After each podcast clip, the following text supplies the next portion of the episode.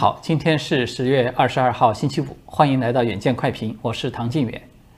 四天前的十月十七号呢，中共军媒《解放军报》的官方微博账号“军政评工作室”曾经有发出一篇帖文，呼吁中国的老百姓要打一场反反间谍、防间谍的人民战争。文中呢，就特别的点名提到了朝阳大妈。结果呢？军政平的话音刚落，朝阳大妈在昨天就迅速的立功，揪出了一条大鱼来。不过呢，这条大鱼呢，它并不是美国的间谍，而是在国内外都名头响亮的，被誉为是钢琴王子的李云迪。其罪行呢，也并不是刺探什么情报，而是在大陆那个毁了无数明星的老罪名——嫖娼。那么这个事件啊，不要说很多的朋友可能倍感意外，我刚刚听说的时候都有点不敢相信自己的耳朵。那么今天啊，我们就先来聊一聊这个在瞬间爆热的事件。这个当然是一个极具娱乐效应的事件，但是呢，在我看来啊，恐怕它又不仅仅是一个简单的娱乐事件。早在昨天下午的时候啊，就有大 V 级的人物呢，开始在这个网络上发布李云迪涉黄出事的消息了。但是呢，大众当时啊，普遍都还半信半疑。毕竟在昨天中午十二点的时候呢，李云迪本人的微博账号啊，他还在第一时间有更新了他参加一档综艺节目的最新的片段，所以看上去呢，似乎一切都是正常的。结果到了昨天晚间八点钟左右的时候。北京市的公安局官方微博账号叫做“平安北京”的，就突然做一个莫测高声状，发出了一条故作文艺范儿的这么一个微博。他就只有一句话是这么说的：“这个世界的确不止黑白两色，但一定要分清和划清黑与白，这个绝对不可以错。”这条贴文呢，同时他还配了一张图，显示呢就是一排钢琴琴键的一个特写的镜头。那么就在大众啊一头雾水、摸不着头脑的时候呢，一个小时之后，该账号就转发了北京朝阳公安分局的官方微博，在二十一点零六分发出来的一份情况通报。这个内容啊，就说接到群众举报，有人在朝阳某小区这个卖淫嫖娼。那么警方调查之后呢，就将二十九岁的卖淫女子陈某慧、三十九岁的嫖娼男子李某迪查获。经审查呢，上述人员对违法事实都供认不讳，目前呢均已被朝阳公安分局行政拘留。那么相比朝阳分局的这个李某迪还犹抱琵琶半遮面，头号党媒人民日报就痛快的多了，仅仅是过了一分钟。人民日报的官方微博就原文转贴了这个朝阳分局的通报，同时呢，在开头的位置啊，就直接贴出了一个高亮显示的标签儿，就是李云迪嫖娼被拘。那么这个消息当然就立即炸锅了，李云迪嫖娼啊这个话题迅速的冲上了微博的热热搜第一。而一众党媒的动作呢，也异常的迅速。人民网啊，立即就有发表这个官方评论出来，大谈黑白琴键上容不得黄色，任何东西污点都会折损优美动听的旋律。而央视网呢，也开始出面炮轰，以央视网评李云迪完全是自作孽作为题目。痛批李云迪，说什么颜值不是违法的挡箭牌，才艺也不是胡来的护身符。说这个李云迪嫖娼被抓呢，再次给明星大腕们敲响了警钟。谁敢突破底线，挑战国法和公德，就是自作孽不可活等等。随后的新闻呢，我想可能大家都已经看到了，就是在昨天晚上啊，中国音乐家协会立即就宣布取消李云迪的会员资格。而李云迪参加的那个综艺节目叫做《披荆斩棘的哥哥》，也将其全部都下架了。包括李云迪在四川音乐学院他专有的工作室的那个牌匾，也在第一时间被取下来了。他代言的一系列的商品的厂商呢，也都迅速的删除掉了他的照片。也就是说啊，整个音乐界啊、娱乐圈啊，包括商业界，都对李云迪采取了一个全面封杀的态度。一句话吧，对李云迪来说，他的音乐生涯轻则中断数年，重则很有可能终生都无法再登上大雅之堂。那么现在最新的信息呢是说，李云迪他是因为通过微信转账付嫖资的这么一个方式被公安掌握了线索才出事儿的。那么从我们刚才啊梳理的这个过程中就可以看到，李云迪嫖娼事件呢，它并非是抓的现行，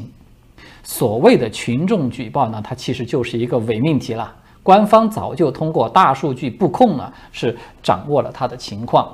从这个北京市公安局发布暗示性的预告，先吊住大众的胃口，再到这个朝阳分局推出了正菜，然后呢，这个央级党媒的媒体呢就集体的秒转，然后揭开这个谜底。这个明显是官方在各种准备工作都已经部署到位了以后，才非常熟练而又有序的把李云迪给抛出来，并且呢是一步步的引导推动。最终才制造出了这么一波巨大的舆论的狂欢。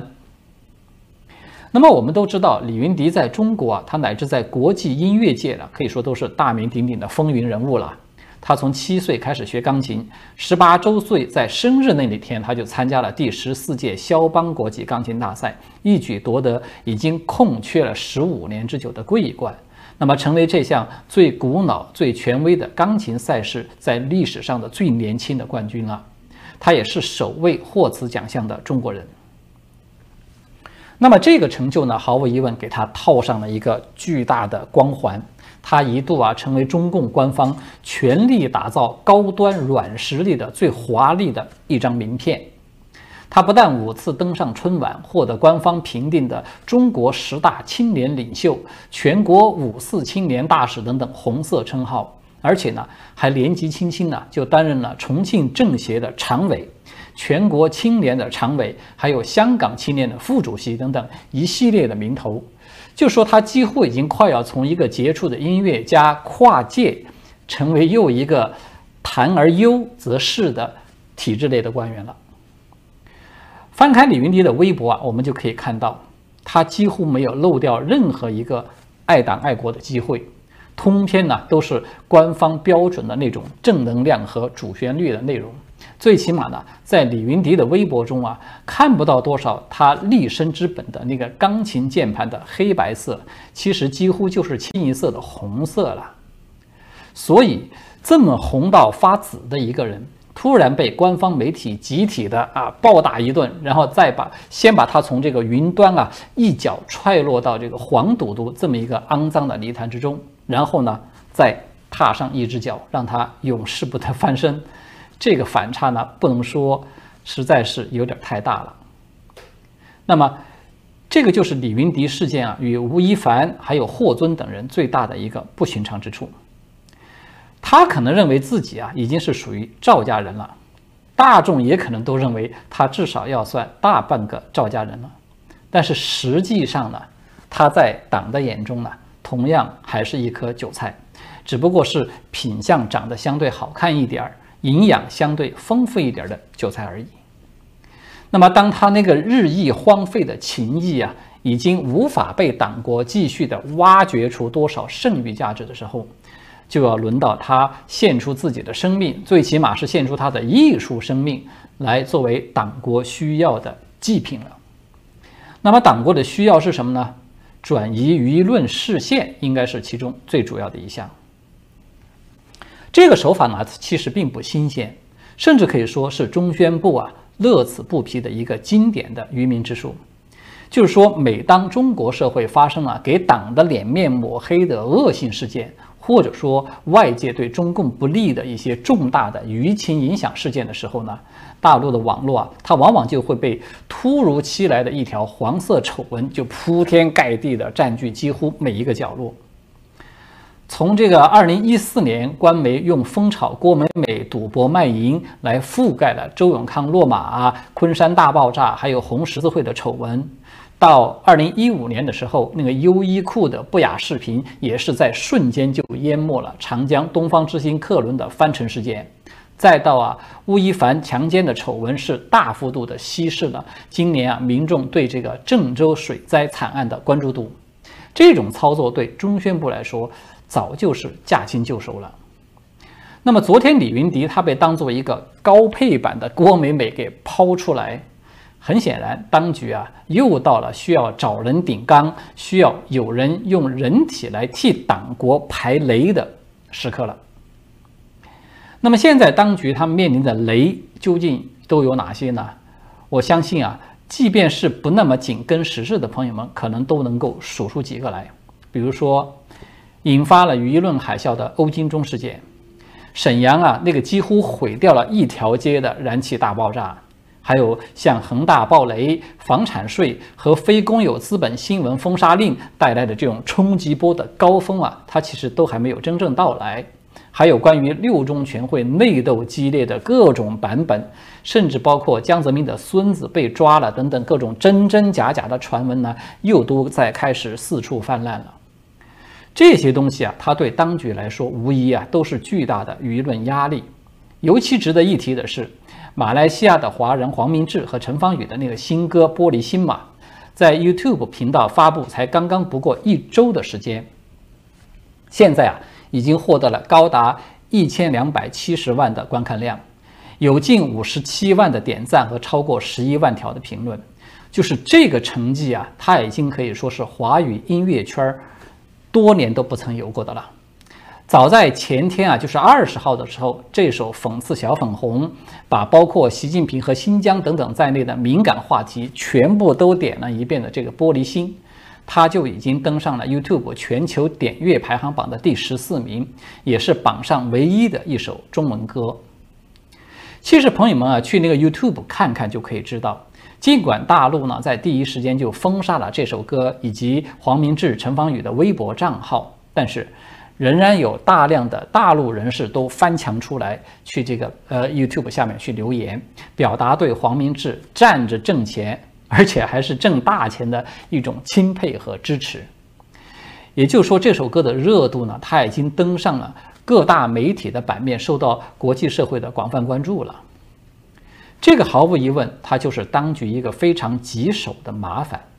尤其是有大批的台湾朋友都开始在呼吁台湾的明星们说：“你们都应当要向黄明志去看齐，不要为了大陆市场的五斗米而折腰。”可以说啊，是直接的冲击到了中共对台湾的统战大局。如果台湾艺人，甚至说是台商啊，都像黄明志这么干。把拒绝向中共下跪呢做成一个广受欢迎的产业，那将意味着中共统战的巨大失败了。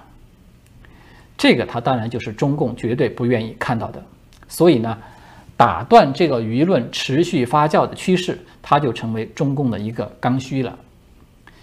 谁都知道啊，在大陆这个文艺圈，它其实是非常乱的，要抓两个有丑闻的明星，可以说是易如反掌的事情。那么，为什么中共特意的挑选了李云迪来作为牺牲品呢？他究竟有什么特殊性呢？其实，李云迪的特殊性就在于他是具有很高的国际知名度的钢琴家，他是一个不折不扣的国际明星。抛出他来啊，可以在国际社会引发其他的明星所达不到的那种舆论轰动的效应。除此之外呢？李云迪他被定点抛出来，当做一个全民批斗的靶子，在宏观上呢，他的确和中共当局当前的政治需要是有关系的，就是中共要利用它来作为意识形态整肃的一个工具，这个是中共的第二个目的。其实刚才我们有说了，李云迪啊，他其实在公开场合呢是一直紧跟着党的脚步，他已经做得非常到位了。但是呢，这并不能保证他永远的成为党妈的宠儿。我们回头看看啊，在第一波被整肃的那些娱乐圈的明星们里面啊，有谁不是每逢七一啊、十一啊这些日子就高调的发帖来赞美的？有谁没有在香港反送中运动中转发那个“我是护旗手”的标签的？但是中共呢，他并不认为说啊，你发了几张图片，你就是我们的自己人了，不是这样的。中共他一向呢都是这样的一个套路，就是每逢他要发起一场运动的时候，他一定要先针对性的树立几个不同层面的典型。比如说赵薇呢是被树立为政治问题的典型，吴亦凡呢他是属于犯罪问题，郑爽呢是属于经济方面的问题，而霍尊和李云迪呢，那就都是属于生活作风败坏这些问题等等。那么这些明星他被抛出来批斗啊，不是说因为其他没有抛出来的人都很干净，不是这样的，而是他们被抛出来是因为他们符合了当局在当前设定的某种标准，他们只是被选中了而已。也就是说，中共在试图利用对文艺圈的整肃，他要来重塑所谓的共产主义道德观。这一方面啊，它可以为中共在煽动狂热的民族主义之外，找到又一个的合法性的支点。那么在另一方面呢，它也可以为新的政治运动披上一层道德的外衣。对大众厌恶、恐惧那个文革二点零的这种情绪来进行一个脱敏的处理。在这里呢，我们需要强调一点，就是中共所谓的那个重塑道德呢，它并非是中国传统文化的那个做人的道德，而是中共从毛泽东时代起就已经形成下来的那个共产主义的红色道德。尽管啊，习近平啊现在走到哪里，他都把发扬传统文化呢挂在嘴上，但是他实际上宣扬的是偷梁换柱之后的那个党文化的道德。中共啊，从刚刚建政的时候开始，就已经搞过一波重塑红色道德的运动了，而且呢，他也是这样一上来先从严禁黄赌毒入手。还一度公开的宣布说，新中国已经彻底的消灭了这个妓女啊和赌客的存在。那么，习近平他不过是又在抄毛泽东的作业而已。但是呢，有一个问题，就是与红色政权与生俱来的那个红色特权的这么一个体制，它其实注定了这样的道德重塑呢，最终只能够成为马列主义的电筒，也就是。专照别人呢，他不照自己。这个就是我们看到特权阶层可以这个包养上百个情妇，他都没有事儿，而普通的小民你嫖个娼就要锒铛入狱的这种双标怪现象的根源所在了。好的，最后呢还有一点时间，我们来简要的说一说有关台湾的一个最新的动态。昨天呢，欧洲议会是以五百八十票赞成、二十六票反对、六十六票弃权的一个。压倒性的高票通过了历史上的首份欧盟台湾政治关系与合作报告，并且呢，随后把它给公布了。这份报告呢，它就呼吁欧盟要全面提升与台湾的关系。其最核心的内容啊，包括了更改欧盟驻台办事处的名称，以及启动欧台投资协定这两大焦点。在过去呢，欧盟驻台机构的名称叫做欧洲经贸办事处。但是现在呢，它已经改名为叫做欧盟驻台湾办事处，这个它就等于在两个层面上有升级了欧台的关系。一方面呢，就是它正式的使用了台湾这个称谓，而不是台北了。它在客观上呢，已经在把台湾视为一个相对独立的政治实体来看待。那么另外一个层面就是它去掉了经贸这两个字，这个意味着什么呢？它就意味着，至少在理论上，欧盟已经可以和台湾发展经贸之外的其他的领域的关系。这个名称的修改啊，它是对此前立陶宛设立台湾代表处的那个举动了一个强有力的支持，它也等于是打脸了中共官方的立场。而启动这个欧台投资协定呢，它明显就和那个无限期的冻结中欧投资协定形成了一个对比，对吧？它至少在这一个问题上，它没有出现习近平所预言的那个东升西降，而是出现了一个南升北降。这个当然，它就是令中共勃然大怒了。但是呢，中共它还没有来得及酝酿如何来进行报复的时候呢，美国这边啊也爆出来一条大新闻，就是拜登在 CNN 的新闻节目《市民大会》中接受这个主持人库珀的他的一个提问的时候呢。就说你是指若中国进攻，那么美国会保卫台湾吗？拜登他随即就回应说：“是的，我们有承诺这样做。”那么尽管白宫随后就回应说啊，美国并没有改变对台湾的政策，拜登也没有宣布任何的改变，美台的防御关系是以《台湾关系法》为指引，过去四十年一向都是如此等等。但是呢，拜登这个非常明确的表态，他还是立即就成为媒体报道的焦点了，因为这是拜登啊，继八月十八号他在接受 ABC 的专访的时候，有含蓄的表达说将会保卫台湾的第二次更为清晰的表态了。那么这个又是拜登的一次口误吗？他显然不是。为什么呢？要知道啊，在昨天啊，拜登他对这个问题他不是肯定的回答一次。而是两次。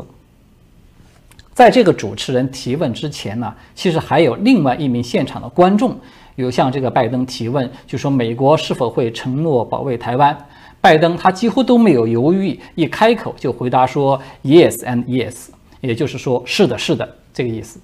所以呢，就像我们过去分析过的一样，美国在战略模糊这个巨大的空间范围之内啊。它已经开始不断的往清晰的那一端去移动了，它在不断的切香肠，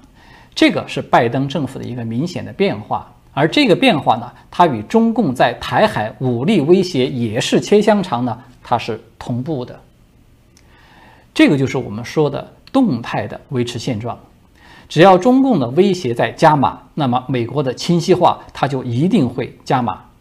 也许中共呢，他是想要测试一下美方的底线到底在哪里，或者说测试一下拜登他在行动上兑现他的口头承诺的决心究竟有多大。但是呢，我们看到拜登啊，他一再的公开放出这样的话，这本身已经说明美国在对过去的模糊战略在进行重大的调整了。拜登呢，他往前冲，然后呢，白宫呢又把他再往回拉一点儿。这个其实只不过是双方啊又唱了一次双簧而已，而且呢，昨天啊这两个消息啊，它已经说明欧美在台湾问题上呢正在采取一个协调一致的行动。换句话说呢，中共在备战，其实美国它也在备战了。好的，今天呢我们就聊到这里了，谢谢各位的观看，祝大家周末愉快，我们下次再见。